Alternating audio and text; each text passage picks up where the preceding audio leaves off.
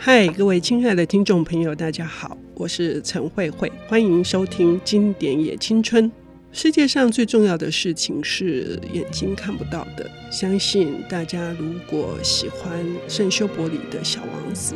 这句话应该是铭刻在心吧。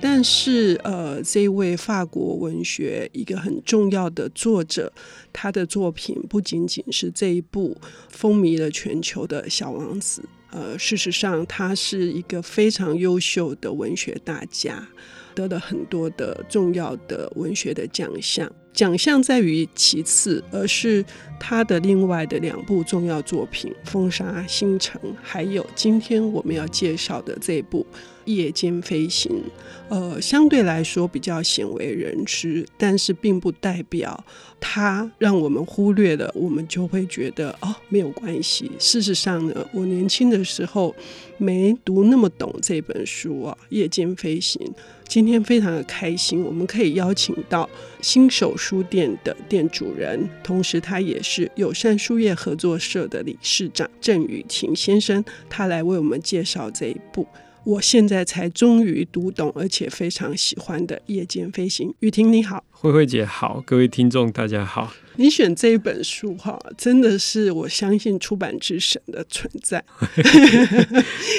嗯，很很有趣啊，就是刚刚听慧慧姐讲说，现在才读懂。其实我觉得文学最棒的事情在于不同的年纪读不同的文学作品。你就会有不同的感觉，嗯，小王子也是啊，就是你有时候回头再重读小王子，或者是当然你你不可能全部读完，你可能只是反复读其中某些话，你经过一些事情，你再看这些事情会。更有其中的感觉，所以与其说是读懂，还不如说是体会更深。是，嗯，而且有一些忽略掉的地方。是，这部《夜间飞行》为什么这么深受这个雨婷的喜爱呢？应该这样讲，就是《夜间飞行》，我我非常喜欢圣修玻璃。嗯，可是我经常觉得可惜，因为有时候我自己，因为我开书店嘛，因为书书店看说，哎、欸。大家都有放小王子哎，但是你们都没有放风沙星辰，然后也没有放夜间飞行。其实夜间飞行非常好看，它是一个很棒的小说。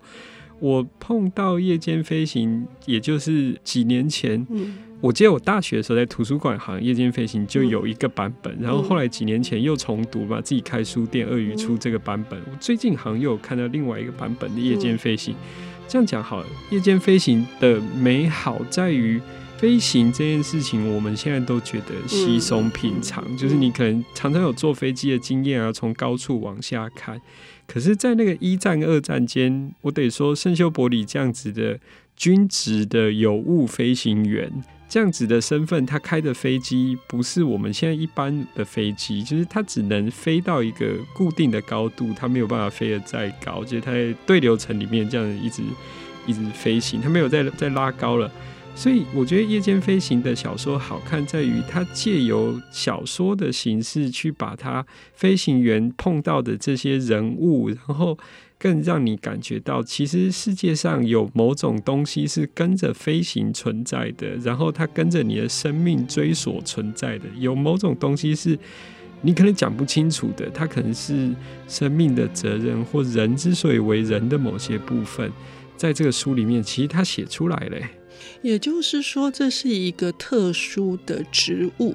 那这个植物是冒着生命的危险。是。可是人为什么要冒着生命的危险，一定要如期的把这些信件送达？那即使是面对了非常严苛的气候的考验，或者是飞行的次数非常的频繁。然后再来就是，可能这个国家或任务，你的长官给你的这个严格的、严厉的要求，是这样子才能凸显说，那为什么要做这份工作？然后自己在这个工作上面获得了什么？雨婷刚刚的意思是这样吗？是，应该这样讲好了，就是我们可以很明显在这个小说里面看到文学的美好，就是。它可以瞬间让你感觉到天空上是那个雷电、暴雨交加、暴风雨。嗯，然后当它整个安静下来的时候，圣修伯里用用他的那个精美的笔法，写出了那个天空中往下看的那种壮观跟美丽的的状态。可是这一些都不是这么容易轻易得来的哦，就是你必须往上飞，你才可以去看到这些，去得到这些。这不只是飞行员会有这样的感觉，在地面上，他的长官就是里面这个主角，嗯、应该也算主角，叫李维也吧。嗯、他是一个非常人性的角色，就是他做的所有的事情都是必须符合规律的，因为他要不断不断的派着这些飞行员往天空上飞，这不是一件容易的事情，因为他知道这个有危险，而且是夜间飞行。嗯嗯一台飞机一台飞机上去，我们以往只认为说搞不好飞行员是有有危险的，可是派飞机上去的这些长官，他们心情又是怎么样？所以他这里面的三个角色，一个督察长，一个长官，一个飞行员，我觉得刚好就是这个人生的某种三个面向，就是你如何面对你自己的生命。跟你如何面对你自己的工作，嗯，跟你如何面对你现在身处的身份，我觉得这刚好就是三个不一样的角色。所以其实你整本书看完啊，每个人的那个形象。多少都有一点鲜明的，让你觉得说，哎、欸，对耶，生命中真的有这样的人存在耶。我觉得这是文学好可爱的地方。嗯，对，嗯、呃，刚刚有提到，就是说夜间飞行它是艰巨的，它是军职，所以它必须是使命必达。但是当年的航空业并没有这么长足的发展，是这个也是李维爷这个长官的一个很大的压力所在。是是。那我们可不可以聊一下，就是圣修伯里在处理这些角色的时候，为什么会让我们有轻易的觉得带入的？我们好像这三个人身上，我们都可以找到呃我们自己的部分的软弱跟部分的坚强。那圣修伯里想要表达的那些讯息又是什么呢？我自己觉得我蛮认同李维爷的这个角色，嗯、因为他必须对。自己的这一份工作有很重要的责任跟负责的成分在里面，嗯、所以当然你第一次看会觉得说，诶，好像这个人性的部分没有这么的凸显，就是它不像我们一般。过生活的时候，我们可以打打闹闹或者什么，他不让这件事情发生。而且我记得很深刻，他有讲说，如果要对待你的的下属，应该要像不是像对待朋友一样，嗯、而是你你你爱他，你就是必须用规矩去去去考量他。嗯，所以我我觉得这件事情让我读的时候，我觉得很认同这个角色的原因，是因为他是一个必须担负重责大任的人，他代表人生某种你应该要有的轨道。嗯，跟责任跟任务在你的身上，所以他并不是这么一个浪漫。那浪漫是另外一位，就是那个开飞机的那个费边，他可以把生命的那种潇洒的状态表现得非常好。所以这三个角色其实他是相对而言的。所以我其实没办法很清楚讲说，他告诉我人生更高的什么是什么。可是你读这本书的时候，你你会很明确感觉到，他们每一个人都为了那个更高的什么而存在的。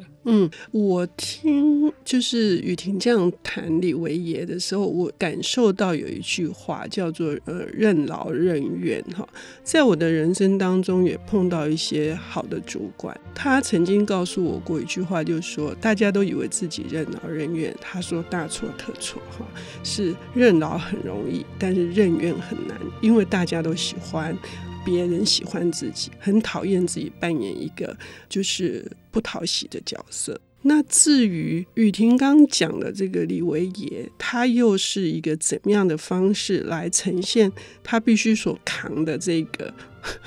他的责任，造成他很机车吧？可以这样说吗？我们要休息一下，等一下回来听雨婷谈夜间飞行。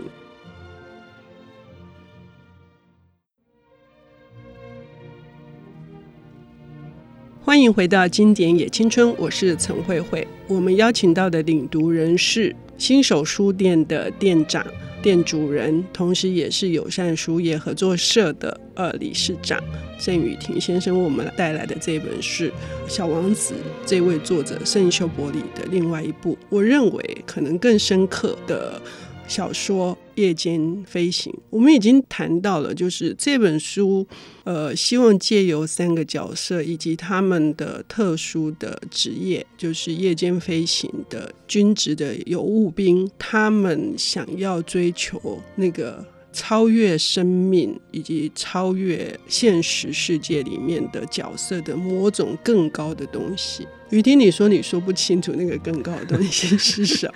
但我上半段问你的是，我觉得李维也好像我说他是不是很机车？你等一下可以回答哈。然后这部作品里面有一段也是安德烈记得觉得最好的是，当费边的妻子。知道她的丈夫这个飞行员可能殉难的时候，那段是李维爷说他从他妻子身上看到那个更高的东西的可能性，其实有点含糊，对不对？对，嗯，我这样讲好了，就是慧姐刚刚讲说，觉得李维爷是不是个性上比较基层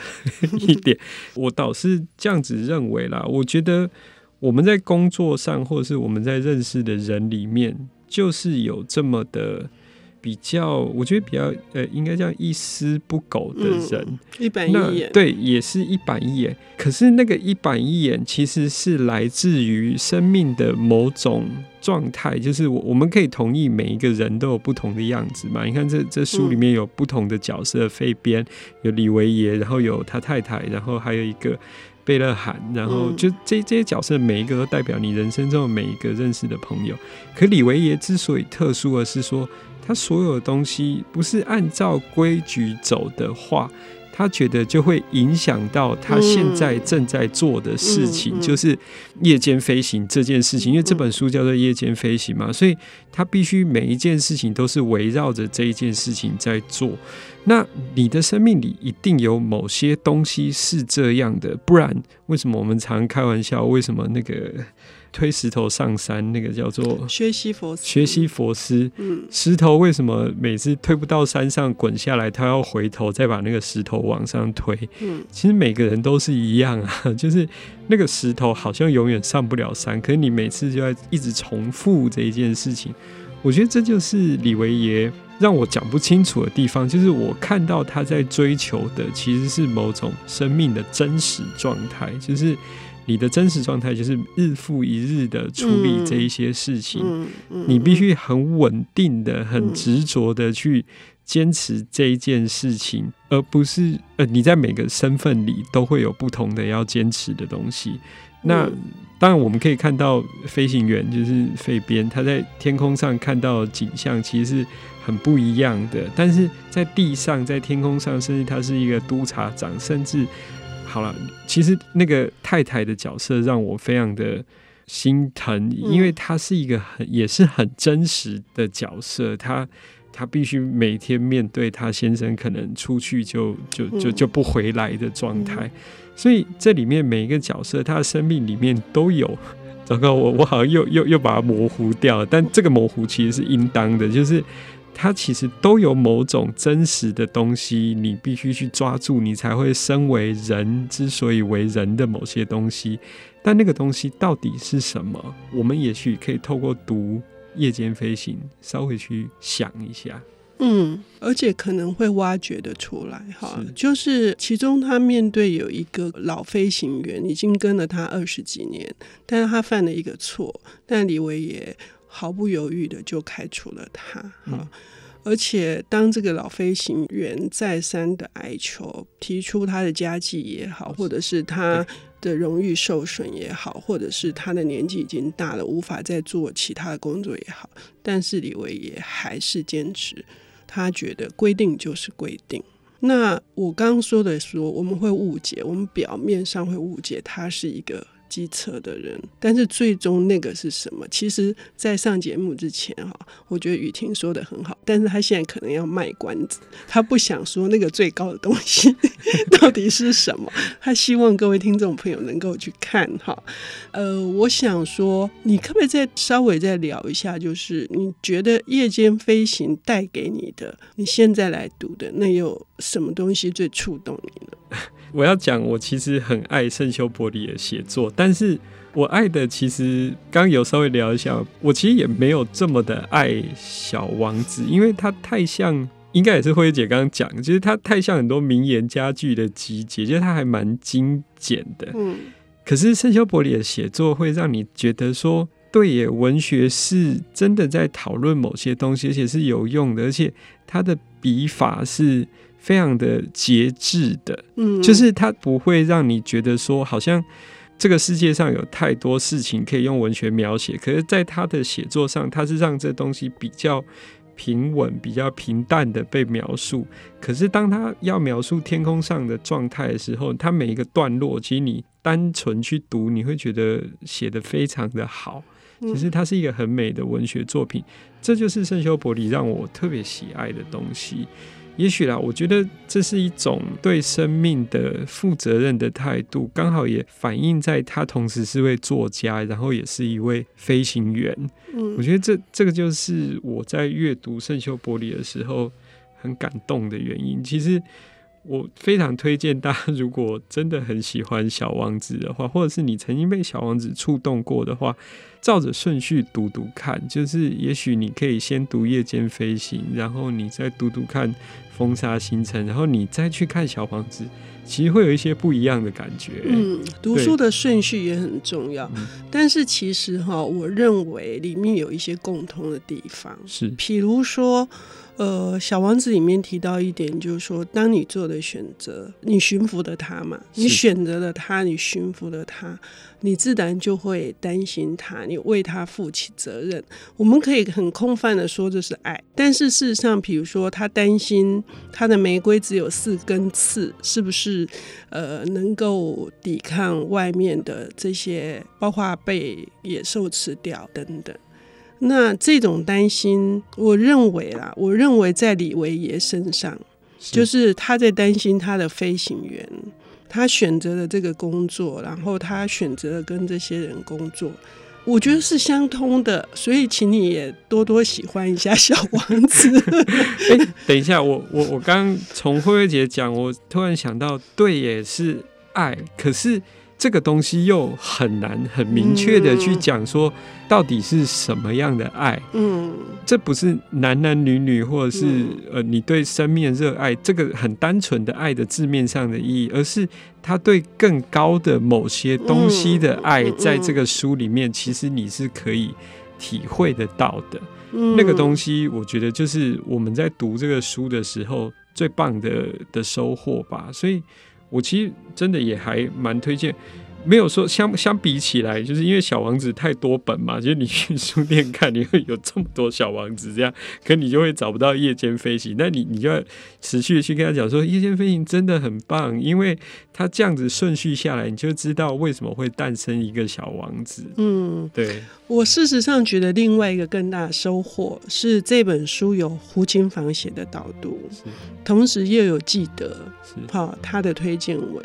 里面有一句话我非常的动人哈，就是顺着呃雨婷的导读，那个爱到底是什么？如果非常模糊的话，也许记得有点出来。他说，其实人最大的幸福啊，或者是没有最大的幸福，人的幸福。不在于自由，而在于承担。听起来有点沉重哈，可是是不是这样呢？最终还是要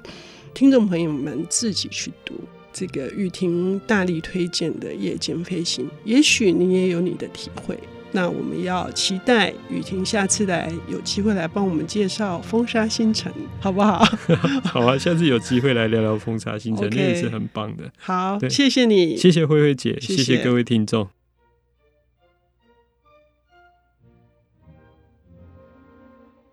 本节目由 IC 之音与瑞木读墨电子书联合制播，经典也青春与您分享跨越时空的智慧想念。